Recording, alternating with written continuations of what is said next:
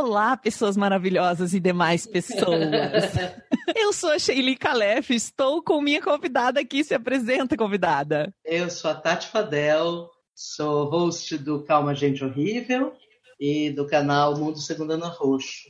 Gente, por isso que eu comecei assim, que eu comecei com Olá, pessoas maravilhosas e demais pessoas, porque é o jeito que elas começam lá. Olá, peçonhas. Eu acho maravilhoso também. Conta uma coisa aqui para nossa audiência, Tati. Como que surgiu o Calma Gente Horrível? Por que que chama Calma Gente Horrível? Isto é um bordão da Rita Alves. Parece que ela usava isso como introdução de vários textos e tal. Aí, quando surgiu a ideia da Ana Roxo fazer o podcast, foi uma ideia da Ana com a Rita, e elas conheciam pela internet. O nome foi automático, porque começava aqueles textos divertidos da Rita, mal-humorados, reclamando do mundo e tal. Por isso que a gente fala que é os nossos podcasts de reclamações semanais. Então, se vocês quiserem reclamar, né, dividir umas reclamações, é só passar lá no Calma Gente Horrível. Aqui já é muito diferente, caso você tenha desembarcado agora nesse podcast e caiu aqui, Aqui é um pouquinho diferente. Como é que funciona esse podcast, Tati? Vamos ver se você fez a lição,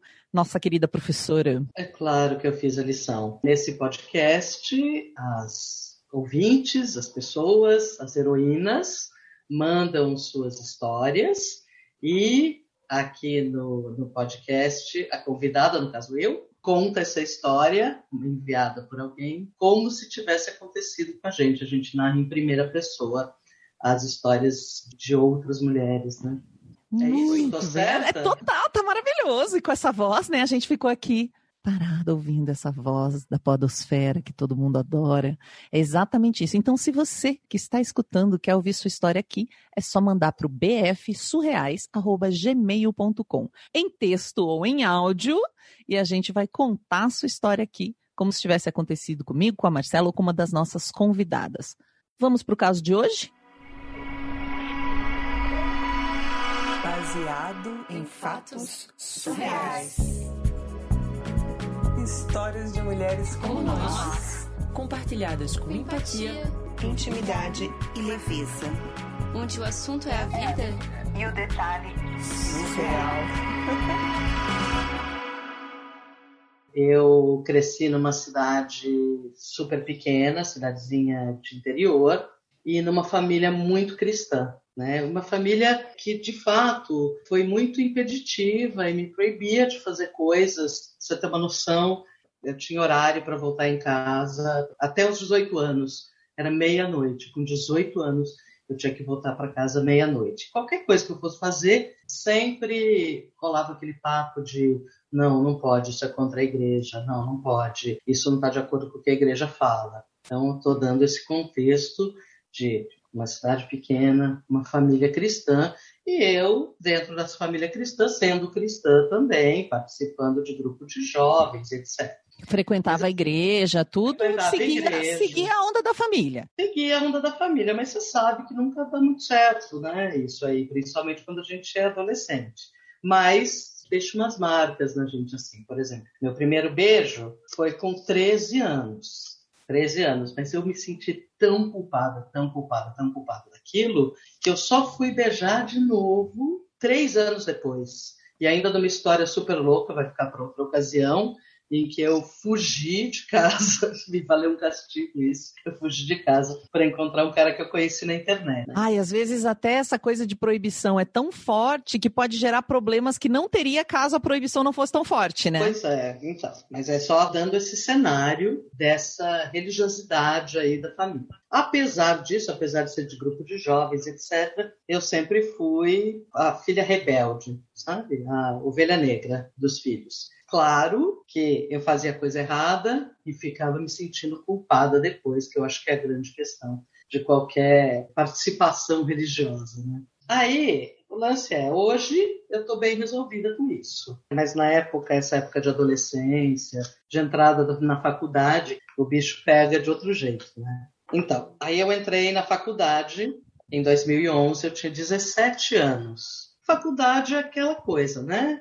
Começo das coisas, entre aspas, erradas que a gente faz. Então, ah, é? Cheguei, não é? quem nunca, né? Faculdade, principalmente. Você saiu de casa, saiu da sua cidadezinha para estudar? Não, faculdade é aquele esquema, né? Gente de outros lugares e tal. Eu já cheguei pegando um monte de gente da sala. Ah! É, assim. Aproveitou, né? É, então, porque a culpa vai diminuindo. Conforme você vai ficando mais velha, a culpa vai diminuindo, né? E aí, quando eu entrei na faculdade, eu sequer bebia. Claro que não durou seis meses essa onda de não beber, né? E junto comigo tinha três amigas da igreja, cujos nomes são Paula, Bibi e Érica. Ah. A gente tava, eu acho que isso é uma coisa normal que acontece, deve acontecer com várias pessoas, mas estava acontecendo comigo e com essas minhas três melhores amigas da igreja, que era uma fase a gente muito certinha, muito caretinha, e a gente meio desiludindo da igreja, sabe? Quando você está indo meio na onda só, vai no culto e tal, mas de qualquer maneira. a Começaram a questionar, assim, tipo, questionar é, é, sempre na faculdade, porque eu acho é isso. Como você começa a ter um contato maior com outras pessoas, uma certa diversidade, com outro universo e tal, as coisas que que você fazia antes, a faculdade é um marco, né, de entrada em outra, outro momento da vida. Então as coisas fazem parte desse momento anterior, de alguma forma, ficam meio, né, elas ficam um pouco apagadas, ou a gente começa a questionar. Eu acho que isso faz parte de todo o rito de entrada na faculdade. Bom, enfim, falei para você que meus pais não me deixavam chegar em casa depois da meia-noite. Nessa turminha aí, dessas três amigas da igreja, eu fui a primeira a tirar carta de motorista. Fiz 18 anos, então era eu de carro no rolê, né? Eu dirigindo e tal. Melhor pessoa, quero ser sua Sempre. amiga. então, a amiga com carro era eu. Então, num sábado, a gente tinha saído do culto de jovens da igreja e fomos para o bar, o que já mostra a situação a igreja não era mais o ponto central da história. né? Aí a gente estava num barzinho, eu, essas amigas, mais uma galera da igreja, porque você sabe que jovens de igreja andam em bando. Eu diria que, na verdade, jovens andam em bando. Não interessa se são da igreja ou se não são da igreja. Sempre você tem um Pensei a mesma coisa, né? A gente acha Pois um é. bando para se enroscar. por favor, né? faz parte da, da vida jovem. Aí a gente tinha saído do culto, estava nesse barzinho, e essa minha amiga Paula, no meio do bar, no, no meio da conversa, manda uma mensagem para mim falando: Vamos fumar maconha? Eu olhei para a cara dela, né? E eu falei: Ok, vamos. Bom, numa dessas, já que a gente ia fumar maconha, ia fazer a estreia incrível nesse universo, eu ligo para minha mãe, porque lembra, eu tinha que voltar Uhum. meia-noite para casa e não ia rolar se eu tivesse fumado maconha. Então, eu ligo para minha mãe e falo: por favor, posso dormir hoje na casa da Paula? O cachorro dela morreu, ela tá péssima, tá chorando, paraná, pananã, pipipi, popopó, para convencer. a Minha mãe deixa dormir na casa da Paula. Pra consolar, lógico, a amiga. Consolar a né? amiga porque o cachorro morreu. Depois eu fico sempre pensando, como que mãe cai numas histórias esfarrapadas? Porque essa desculpa era muito esfarrapada. Ai, eu preciso consolar minha amiga porque o cachorro morreu. Enfim, as mães têm um chip que... Ou então fingem que acreditam, vou saber, né? Não sei. Aí a gente falou pra galera ali, ó, estamos saindo, vamos embora, pagamos a conta no bar. E é claro que se a gente tinha tomado essa decisão incrível de fumar maconha, a gente primeiro precisava aprender a fumar, a tragar. Então, ali no caixa do barzinho mesmo, nós compramos um maço de cigarro e fomos fazer essa tentativa de fumar, para treinar antes da maconha. Fazer um treinamento. Que dedicadas. Coaching de tabaco. Claro que a gente se acabou de tossir, e tossia, tossia, engasgava, e etc. Aí, bom, treinamos um pouco até pegar a manha. Aí, uma delas, eu pergunto, mas peraí, onde que nós vamos conseguir maconha? Ah, vocês nem tinham. Esse foi um projeto. Não, era o projeto. é, Vamos fumar. Não sei de onde Paula tira essa ideia de vamos fumar maconha. A gente topa fumar maconha, mas cadê a maconha? Não tem maconha, ninguém tem a maconha. Aí eu perguntei isso, onde que ele vai conseguir? Aí uma das meninas ali, não lembro direito quem foi, fala: Ah, ali perto do estádio sempre tem uns noia parado ali, vamos lá e ver se a gente acha alguém. Quer dizer, nossa estreia já foi direto indo na boca para comprar. Né? Aí, depois que a gente treinou e etc., decidimos ir até esse estádio, onde teoricamente tinha umas pessoas que podiam vender. Fomos, parei o carro num canto, ficamos lá um tempo observando. Hoje eu penso nisso e penso que isso é uma loucura de fazer, né? Você ficar parada olhando o tráfico acontecer na sua frente. ah, vou ver aqui o que, que eu posso. Eu vou parar aqui e ficar vendo, né? Aí a gente viu os caras negociando, dois homens, um dando alguma coisa, outro puxando, né? Fazendo uma troca ali. Aí um dos caras ficou ali e a gente, o que, que nós vamos fazer? Quatro mulheres no carro, quatro meninas no carro. O que, que a gente vai fazer? Aquilo que é normal quando você vai comprar uma coisa legal. Nós resolvemos gritar. gritar moço, moço, você tem maconha? Que é a pior coisa que se pode fazer nesse momento. É de dentro do carro abre a janela, dá um grito. Moço, você tem maconha? Queremos comprar. Por favor, quem faz isso dessas quatro meninas saindo do culto de jovens da igreja mesmo? Para ter esse. Essa, essa ideia é genial. Essa super genial. O cara, obviamente, olhou pra gente com uma cara esquisitíssima, estranhou, mas foi até a gente e falou: não, eu tenho 20 reais a de chavada né? Ou seja, estava tudo desfiadinho ali. Compramos, mas não estava feito o cigarro, né? Não tava, a maconha não estava bolada. Aí a Paula falou assim: vamos para casa que eu tenho uma solução. De novo, outra pira, né? Quando o Paula que... abre a boca, eu já fico com medo. A Paula abre a boca só para falar coisas enlouquecidas. Vamos para casa, vou resolver esse problema. O problema era bolar o baseado. Aí, vamos lá que eu tenho uma solução. Eu não perguntei nada, porque eu estou de motorista da história, fui só dirigindo até a casa dela. E chegando lá, detalhe, ela era experiente, porque ela já tinha fumado maconha antes. Ah, tinha tava... que ter alguma coisa assim, porque, meu sim, Deus. Sim, é, por favor. E aí, naquele momento de vamos arrumar as coisas para bolar o baseado, ela fala assim: vai lá, do lado da minha cama tá a Bíblia. E eu levo um susto do tipo, você vai fazer? A Bíblia! A gente vai orar antes de fumar o baseado. Já vai pedindo perdão.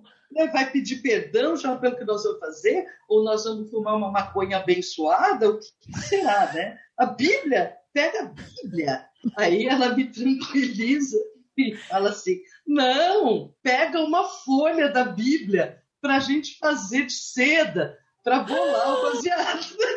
para poder enrolar uma coisa. Pecado dos pecados, por favor. Deu e as outras assim, mas pelo amor de Deus, nós vamos fumar a Bíblia. E Paula vem com esta solução incrível que é: não, tudo bem, pega um mapa do final. Para quem não sabe, para quem não sabe, várias Bíblias vêm com aqueles mapas, sei lá, Jericó, das terras bíblicas, das terras que aparecem. Quase toda a Bíblia tem um mapa. Paula diz: dá nada, dá nada. Pega um mapa do final. E você que foi incumbida de Eu fazer que fui isso. incumbida de fazer esse sacrilégio, de pegar a Bíblia para usar uma folha da Bíblia. Primeiro beijo, você já ficou três anos sem Não, beijar. E agora depois- fumando a Bíblia?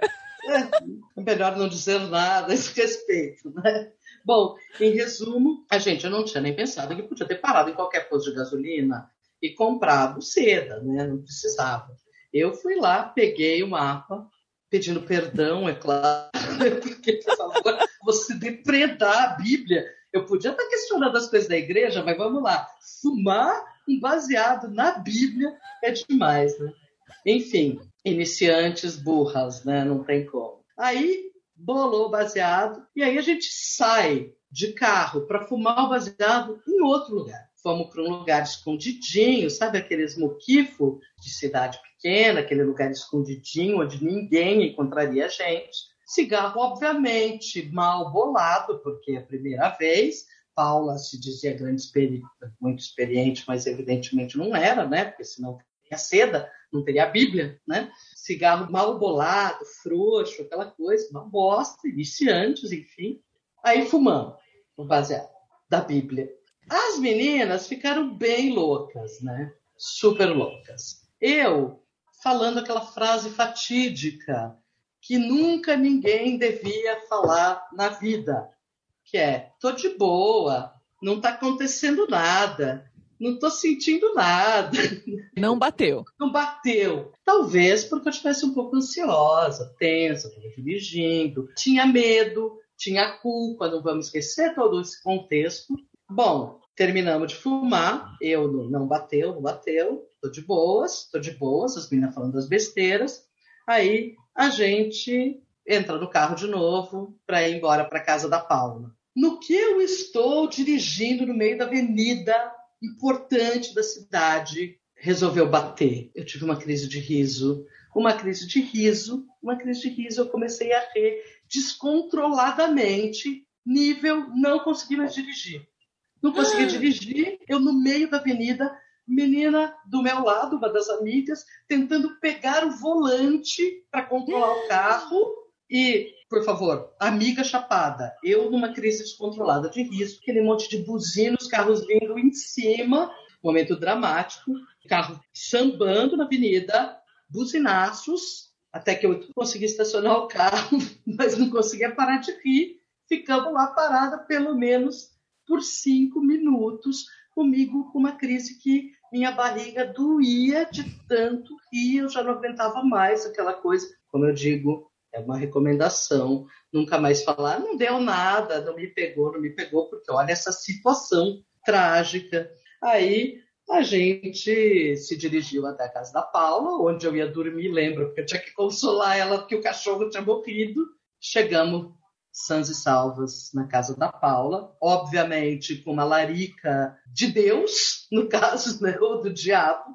Comemos um bolo inteiro e ainda tivemos outra crise de riso ridícula antes de dormir. Depois disso, o que acontece? Começa a minha vida dupla, né? Vida dupla, forever, aquele esquema de fala que vai para um lugar, vai para outro. Meus pais aparentemente nunca descobriram. Eu tinha uma tia, parceirona, assim, que eu falei, ó, se dia der ruim, se dia der merda, por favor, você me salva. Sei lá, de de vai que eu sou presa, vai que eu bato carro, vai qualquer coisa, né? Era esse esquema, eu saía cedo para os rolês e levava essa vida. Essa foi a primeira vez, não foi a última. Continuei fazendo esse esquema de para os barzinhos com a galera, mas você vai ficando mais esperta, né? Então, quando ia chegando meia hora de ir para casa, eu ia diminuindo a onda, né? Você sabia a hora que podia fazer as coisas para você chegar sã e salva em casa.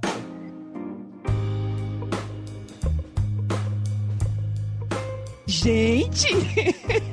Ai, que graça essa heroína, gente, sofrendo, fumando a Bíblia. Parece que isso é bem mais comum, né? Eu experimentei na faculdade numa roda dessas e eu sou a que falou, não bateu, isso tá muito chato, todo mundo ri, eu achando tudo um saco. Nunca mais. Não gosto do cheiro, não gosto de nada. Mas eu fiquei imaginando o medo dela, gente. Imagina você pegar a Bíblia, né? É isso, tava chateada, mas falando, como assim? Mas parece que é muito comum, né? Por causa então, daquele papel fininho o papel fininho, né? Eu acho que.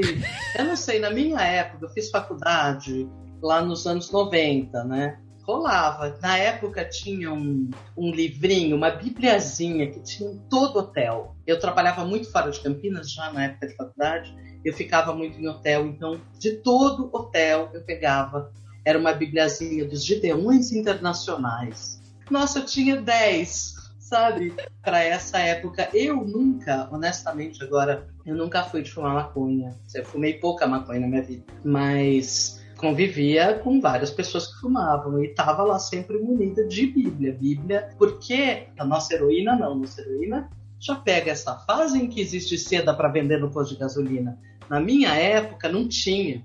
Era uma coisa assim, Então, ah, e talvez Bíblia- mesmo ela, né, no interior, alguém ia ver, porque no Sei. interior você conhece o cara que trabalha no posto, ele conhece seu pai, É. só, todo mundo conhece todo mundo, né? Pois é, né? Então, acho que, que tem esse peso aqui. Mas Bíblia, cara, essa Bíbliazinha do Novo Testamento, nossa, cara, como quebrou galho de muita gente. Eu achei a história muito engraçada. E quando eu me deu um flashback, assim, né? De juventude, de adolescência, inclusive. Que é uma coisa que eu vou falar para você, para Marcela, que é uma coisa muito legal desse do, do baseado em fatos surreais, eu acho, que é quando você se coloca nesse lugar da outra pessoa, para você narrar em primeira pessoa, além de ser um exercício interessante de narrativa, eu acho que tem uma coisa legal, no meu caso, por exemplo, de ter batido, de ter tido uma ressonância assim com a minha história. Eu estou fazendo, vou fazer 48 anos e contar a história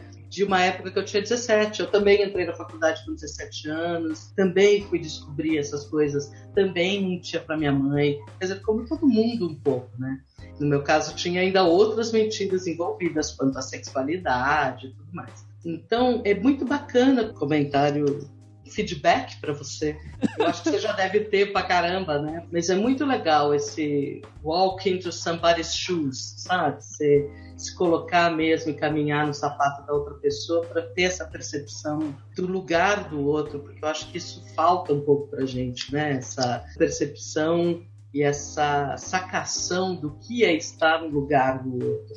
Acho que se a gente tivesse esse mínimo, até com uma história inconsequente, divertida e tal, sabe? Você ter essa percepção da pele do outro, né? Eu acho isso tão fundamental, tão importante. Eu acho que esse é um trabalho muito legal que vocês fazem, de, de colocar todo mundo na pele dos outros, né? das outras, no caso. Ah, que bom. A gente quer isso mesmo. A ideia desse podcast sempre foi isso. Porque a Má tinha uma história muito peculiar de ter tido filhos muito jovem e ela não ficou com as crianças na separação, quando ela se separou, né? As crianças moraram mais com o pai. Ah, Então ela era muito julgada por isso. Mas ela teve que estudar, senão ela ia ter uma vida, né? Ela foi se dedicar aos estudos e tal, até hoje, para conseguir ter uma casa, ter uma guarda compartilhada, ter uma estrutura. E ela sentia muita falta de poder conversar de um outro lugar sem julgamento. Porque sempre que você conta a sua história do jeito que ela é mesmo, todo mundo consegue compreender. Então é um exercício de empatia mesmo. Antes de eu me despedir de você, Tati, porque eu É. tenho a sensação que eu poderia falar horas aqui com você. Eu É. fiquei lembrando também nessa história de umas vezes que eu menti pra minha mãe. Ai, só É. do meu primeiro beijo. Minha mãe falava assim: ai, se vocês ficarem com alguém. Ai, se vocês ficarem com alguém. Minha mãe ameaçava. E eu tinha 13 anos também no meu primeiro beijo. Eu dei um beijo no menino lá. E toda a rua viu. Foi uma coisa meio que todo mundo gritando no Batata, lembro que era o apelido dele. Não Batata. lembro o nome dele, mas lembro que a Batata era o apelido dele. Todo mundo tinha apelido. E aí eu voltei pra casa e falei pra minha mãe: mãe, beijei um rapaz. Aí a minha mãe. Ai, se for verdade. Ai, se for verdade. É. Aí eu falei: não, é brincadeira. Aí eu percebi que minha mãe não ia fazer nada, entendeu? Ela sempre ia dizer, ai, se for verdade, eu vi que ela não fazia. Eu tinha tanto medo do que ela ia fazer, porque ela ameaçava tanto. Aí quando eu vi que ela não ia fazer nada, ai, minha filha, eu beijei. Aí eu beijei, mas eu dei um teste, entendeu? Eu falei, ali fica a É. dica pra você, adolescente, que ouve baseado em fatos reais. Você fala, depois fala, é mentira, só pra ver a reação da sua mãe. e depois você vai lá e faz. É, ou então, numa dessas você só surta de uma vez, daí você nunca mais faz, né? Não, mas daí você fala, não, foi brincadeira, mãe. Nossa, isso era só pra ver a reação da senhora. Não, se dá uma de louca, entendeu? gente, aqui. Manual para aprontar em casa. Brincadeira, viu, gente? Mas quem nunca? Então vamos, antes de Tati contar como é que a gente encontra ela, vamos agradecer você, heroína, que mandou essa história, que é muito legal. Foi muito bom. Você que tá aqui ouvindo a gente, acompanhando, nós estamos na live no Agosto Surreal. Se vocês quiserem conhecer nossas carinhas, é só ir lá. Às vezes o pessoal acha que eu sou asiática e se decepciona um pouquinho, né? Eu falo, meu nome é Lee, Shei Lee. Vem conhecer pra você ver a nossa cara. E quero agradecer especialmente nossos apoiadores, que são pessoas como você que contribuem financeiramente para que a gente chegue no seu radinho e conecte mais pessoas através de histórias de vida. Alguns deles são Amanda Franco, Amanda Magalhães, Américo Santos, Ana Terra, Arthur Peixe, Bárbara Murakawa, Brenner Pacelli, Bruno Kimura, Desenvolvimento Artístico, Fernanda Galdino, Gabriel Marreiros, Gabriela Coelho, Heloísa Takats, Hugo Ballarini, Júlia de Paiva, Juliana Marques, Kaique Novaes, Leandro Yamaguchi, Letícia Santos, Luciana Machado, Luísa Axê, Mariana Diniz, Mariana Forster, Marta Batilli, Max Nunes, Melissa Costa, Michelle Michele Menegari, Pablo Vasques, Pietro Moreira, Rayane Menezes, Regina Guimarães, Renato Chiquito, Rodolfo Souza, Rosiane Roecker, Samara Cris Marques. Muito obrigada. Se você quiser fazer parte desse hall de apoiadores, é só entrar em bfsurreais.com.br barra contribua ou achar a gente no PicPay. Convidada maravilhosa, como é que as pessoas fazem para te achar, Tati? Para te seguir? É só procurar arroba Calma Gente Horrível aqui no Instagram. A gente está em todos os agregadores de podcast, no Spotify, é Calma Gente Horrível. Vocês podem seguir a gente, também ver a gente, eu e Ana Roxo, no canal do YouTube O Mundo Segundo Ana Roxo. E as formas de apoio são as mesmas, né? Calma Gente Horrível no PicPay e no Catarse também. Tá? Isso é uma é. coisa legal pra vocês saberem que a gente também se apoia. Eu já apoiei o Calma Gente Horrível. Quando a gente é. gosta de um trabalho artístico, tem muitas formas de apoiar. Não precisa ser só financeiramente. Você divulgar, você tá apoiando. Você avaliar, Exatamente. você tá apoiando. É, to de todas, todas as formas. essas coisas são importantes, né? A gente tá no Twitter também, arroba gente calma. E estamos aí. Eu sou arroba Tati Fadel em todas as redes. Até o próximo caso surreal. Esse podcast foi editado por Domênica Mendes.